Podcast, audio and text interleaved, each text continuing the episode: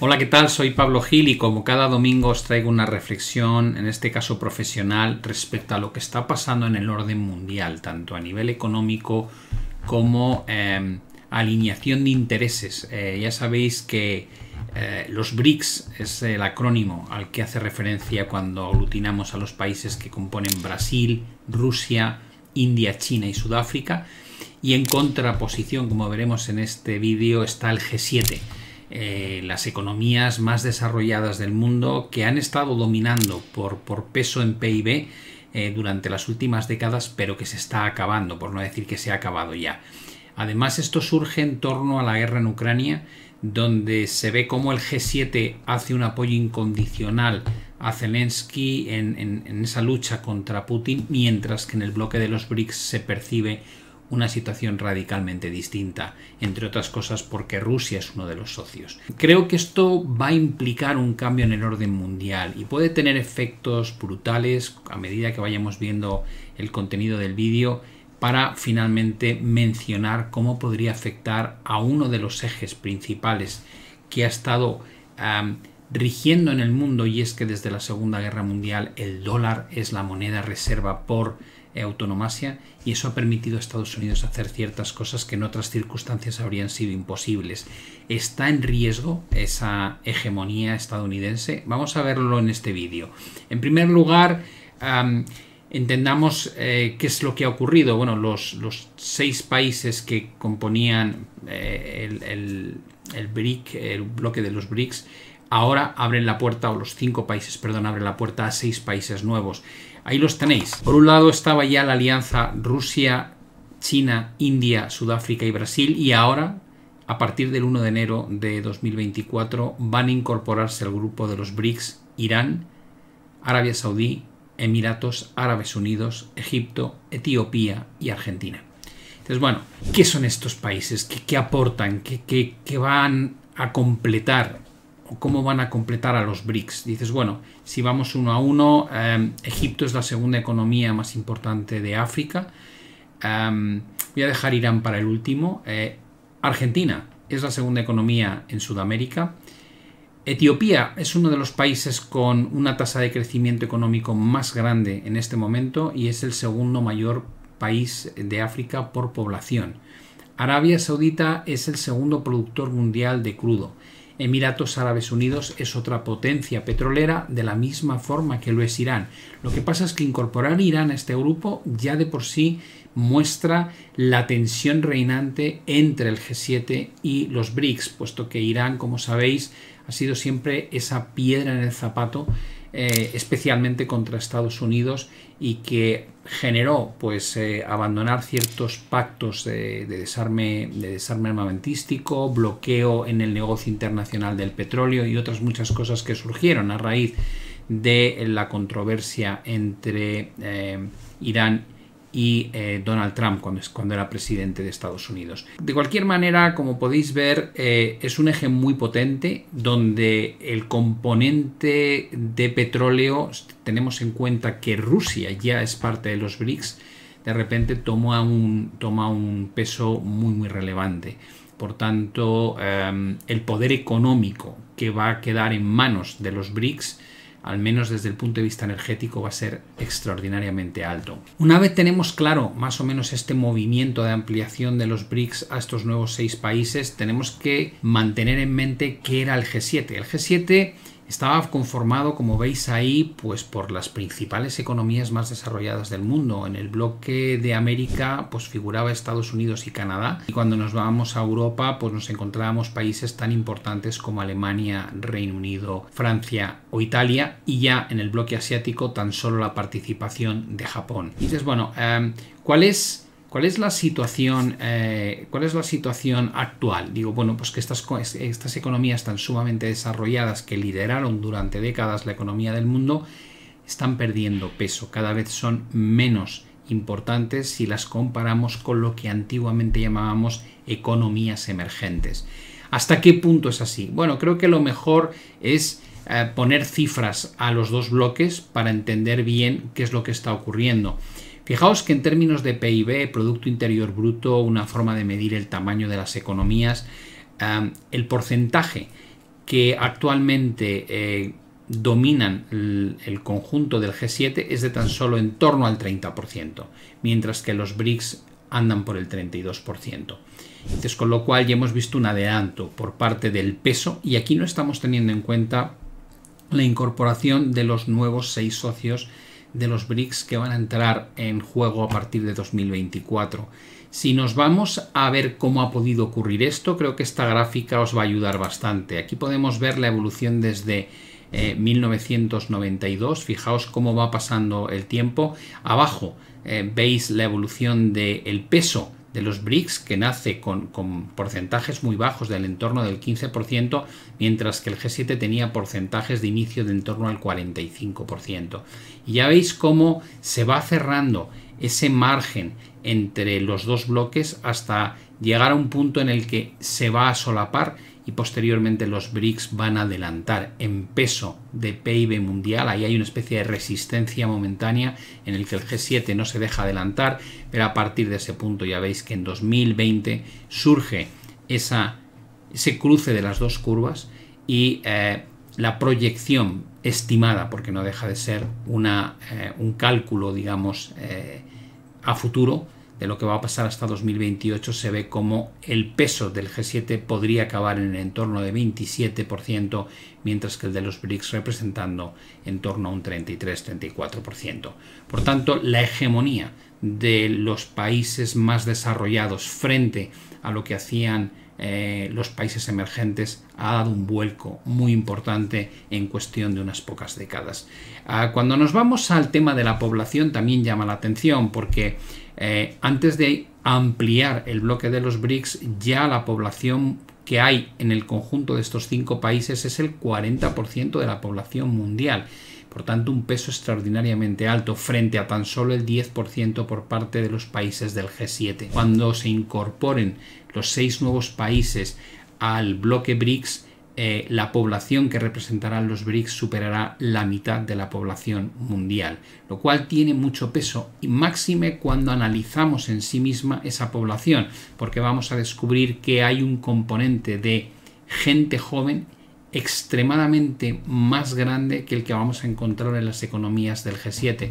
Se suele decir que las economías desarrolladas están envejeciendo a un ritmo preocupante frente a las economías emergentes que todavía tienen pirámides de la población donde la base, es decir, la cantidad de niños y de gente joven, supera con creces la cantidad de adultos o gente ya en fase de jubilación. En términos de territorio, dices, bueno, ¿cuánto, ¿cuántos metros cuadrados o hectáreas o como lo queramos medir eh, hay bajo el, conjunto de los países que componen el BRICS y cuántos respecto al G7? Bueno, pues ya veis que actualmente es un 26% frente a un 15%, pero cuando se incorporen esos seis nuevos países al bloque de los BRICS, nos vamos a encontrar con que probablemente el territorio que van a ocupar los BRICS respecto al G7 va a ser más del doble.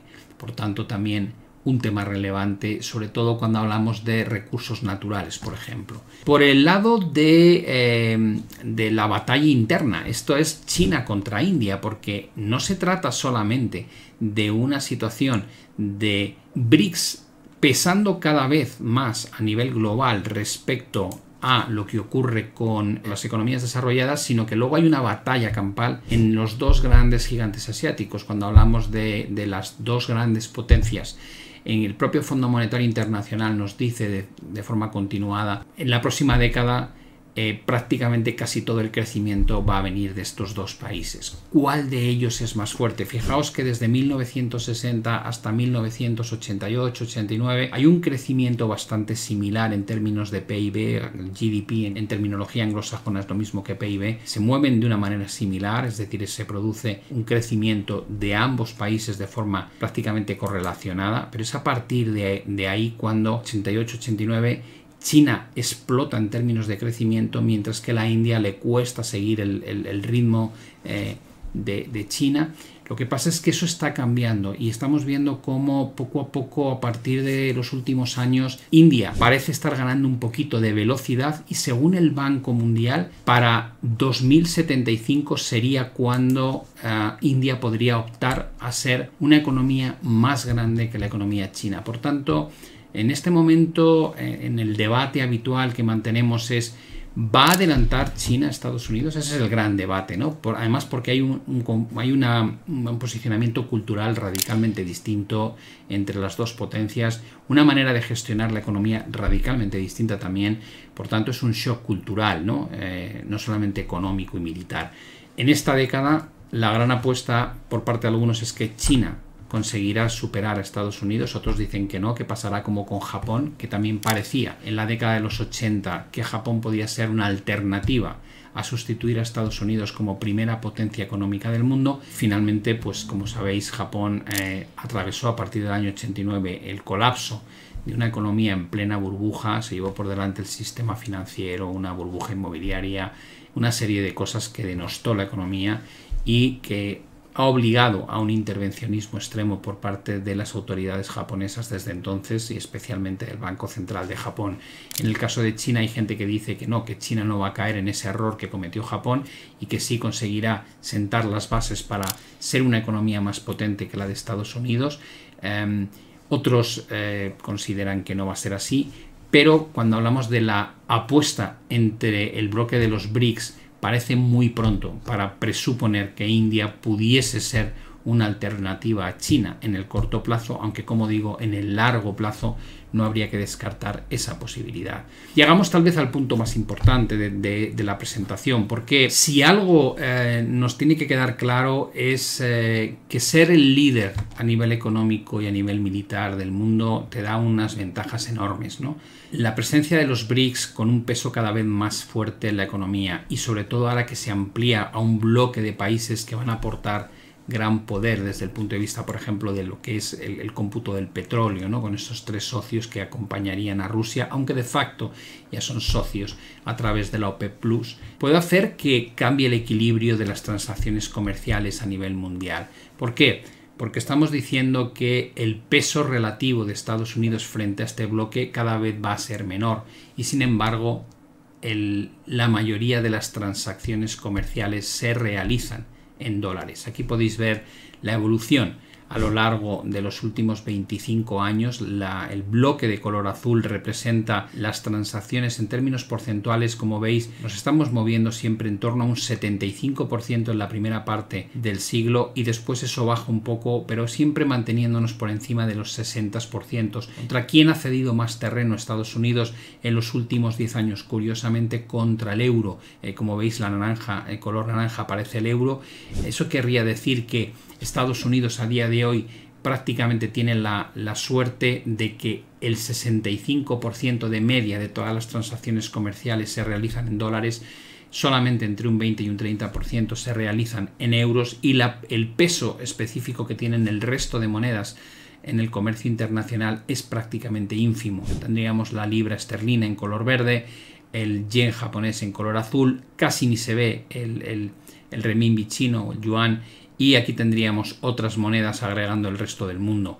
Pero como veis está completamente sesgado hacia el dólar con un único, una única alternativa, no equivalente pero con un peso relevante que es eh, Europa y su, divisa.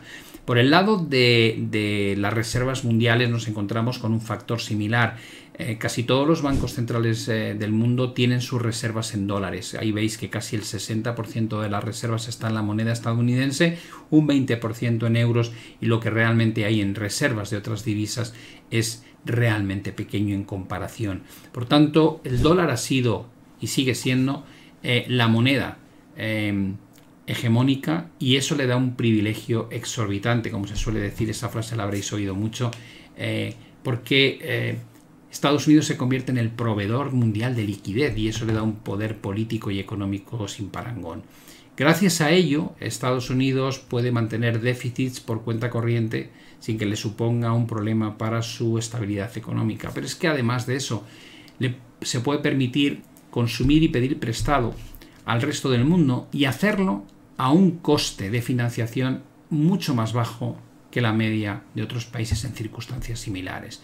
Es decir, que Estados Unidos tiene una situación de privilegio absoluto que si se llegase a poner en tela de juicio, si llegásemos a ver en algún momento que el dólar va perdiendo terreno a nivel del comercio internacional, automáticamente se plantearían muchas dudas sobre la viabilidad de estos déficits por cuenta corriente tan brutales que mantiene Estados Unidos.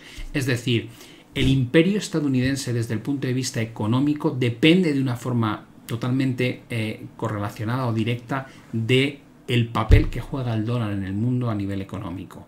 Una cosa no puede existir sin la otra. Y la mejor manera de entenderlo es que cuando uno se va hacia la historia para atrás y recorre siglos y siglos de historia hacia atrás, empieza a encontrar pues que antes del imperio estadounidense estaba el imperio británico y en aquel momento era la libra esterlina la moneda que, gozaba de ese privilegio.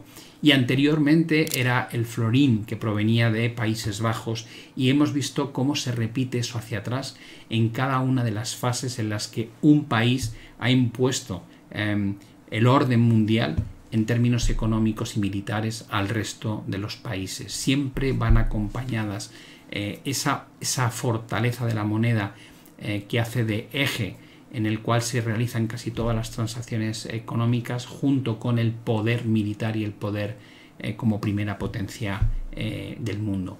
¿Cuándo surgió realmente esto? Bueno, después de la Segunda Guerra Mundial fue cuando el nuevo sistema monetario consagró al dólar como la única moneda en el mundo que era convertible en oro y por tanto de facto se convirtió en la principal moneda internacional contra la cual se calculaban todos los tipos de cambio y las convertibilidades. Por tanto, lo que estamos viviendo no es algo que vaya a suceder de, forma rápida, pero el hecho de que en enero de 2024 los BRICS vayan a ampliar eh, su peso hacia, hacia países que han demostrado que no tienen las mismas ideas de cómo, tiene que tratarse, cómo tienen que tratarse los conflictos internacionales. El mejor ejemplo es lo que ha pasado con Ucrania. Los países que se van a incorporar a los BRICS no son precisamente países que están secundando las acciones eh, de sanciones económicas que se han impuesto por parte del G7 a Rusia. Hay un desequilibrio en marcha. Ese desequilibrio tiene una palabra que deberíamos grabarnos en la mente y es la desglobalización, o al menos lo que yo prefiero llamar la protección multilateral. El proteccionismo multilateral es generar grupos, em, asociaciones de países que tienen unas reglas en el comercio internacional muy diferentes al resto. Y estamos viendo cómo los países emergentes, pero con economías ya con un nivel de desarrollo muy avanzado, están echando un pulso y se lo están ganando a las viejas glorias, a esos países que antes componían eh, el mayor porcentaje del PIB del mundo y que denominábamos bajo las siglas del G7. Con el paso de los años iremos hablando de esto y probablemente en algún momento diremos, este fue el inicio del declive del dólar, que puede llevar décadas, no tiene que ser algo inmediato ni mucho menos, o puede llevar menos tiempo.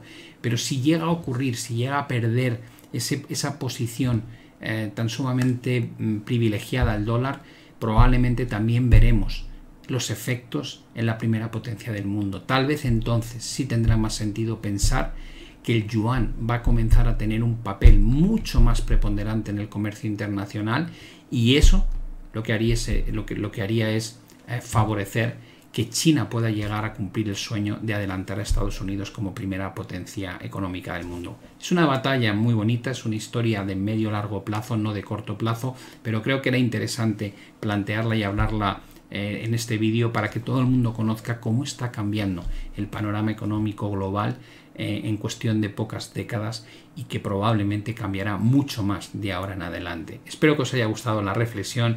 Como siempre, suerte a todos con las inversiones y nos vemos ya en la próxima emisión. Un saludo y hasta la próxima.